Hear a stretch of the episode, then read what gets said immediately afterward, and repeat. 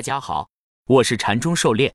今天咱们来学习教你炒股票禅论一百零八课第八十一课第一节图例更正及分型走势类型的哲学本质。咱们的讲解按原文对照逐段进行，力求贴近原文解读，弄懂每课重难点。禅论原文，请首先看一个回帖。禅解，请问图一是几段？图二是几段？禅师答复：如果五等于七或者五低于七，都是一段。如果五高于七，都是三段。狩猎解读，这两幅图按照最初线段破坏线段的划分标准是有一些差别的。第二幅图形成了线段破坏，第一幅图则没有。这里阐释是按照后期特征序列标准来划分线段的，两幅则没有区别，均为第二种破坏。关键就是看能否形成反向特征序列的底分型，也就是五与七孰高孰低。五高于七，则形成反向特征序列底分型，可划分为三段。五低于或等于七。则后面包含前面，由于是第二种情况，因此则为一段向上线段的延续。关于如何分段，前面课程其实已经讲得很清楚了。还有疑问的朋友可以自行翻看前面相关文章，之前也系统的总结了分段规则的历史演化，细说缠论线段的来龙去脉和一份比较完备的缠论笔段教程。缠论原文：下午本 ID 回答问题时，一边电话不断，所以给出的答案是不大完整的。因为本 ID 按图中看出的七不低于五来回答的，晚上回来发现已经有人把正确答案完整写出，所以必须给一朵大红花。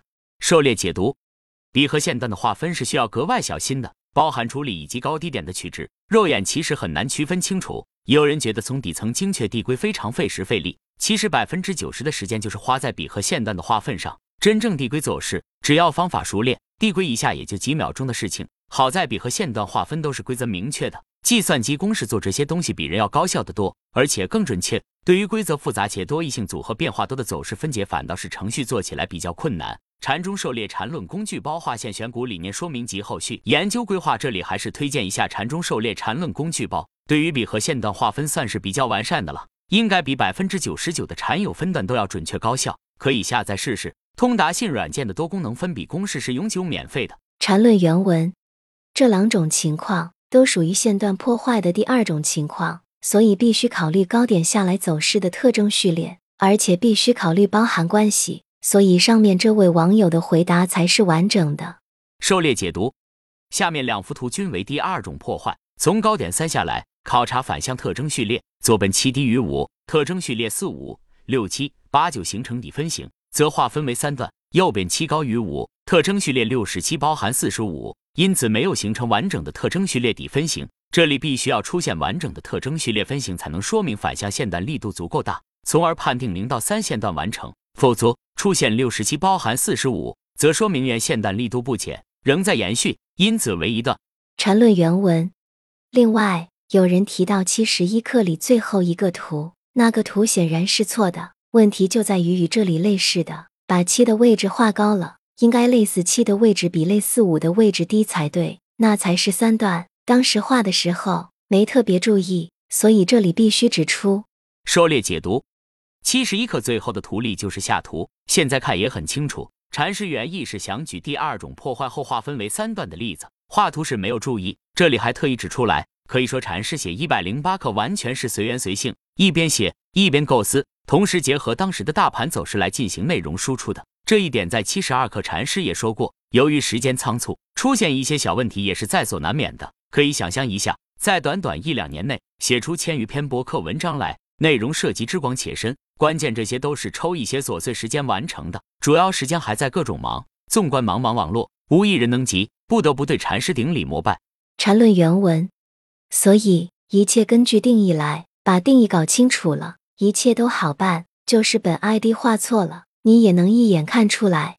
狩猎解读，笔和线段是禅论里最基础、最简单的部分，关键就是禅师所说的一切根据定义来，把定义搞清楚了，一切都好办。笔和线段向来都是禅友们之间口水战最多的，以至于把大量时间纠缠在笔段上，而忽略了更关键的内容。一叶障目不见泰山，笔和线段都是死规则，唯一有些不定的是，由于禅师的一些更细节的问题没有做详细的说明。也就是规则制定的不够细致，导致出现目前的一些争议。有些争议其实并没有对错之分，只是考虑的角度不同，应用的场景不同，都有一定道理。明白禅师用意的人，不该纠结于笔和线段，最多花费一个月就应该把笔和线段的划分完全搞得清楚明白。缠论原文。另外提一个问题：今天走势的划分有一些特别的地方，本 ID 下午说的有点问题，主要出在十到十七的低点五千三百八十六点四七比前一分钟的五千三百八十六点三九点高，所以顶分型的顶在十到十七那时间，所以那里就是一笔。但图形上粗略看顶在十六分那点。下午写东西太快，没有仔细去比较。晚上回来仔细对比一下数据，才发现那里应该构成一笔，所以整个划分就要有点改变，也就是今天形成一分钟中枢了。该中枢前面一段很简单，关键是第二、三段究竟怎么画的，能正确画出的，对线段划分也就有点及格了。明天下午再公布答案，可以对比一下。狩猎解读。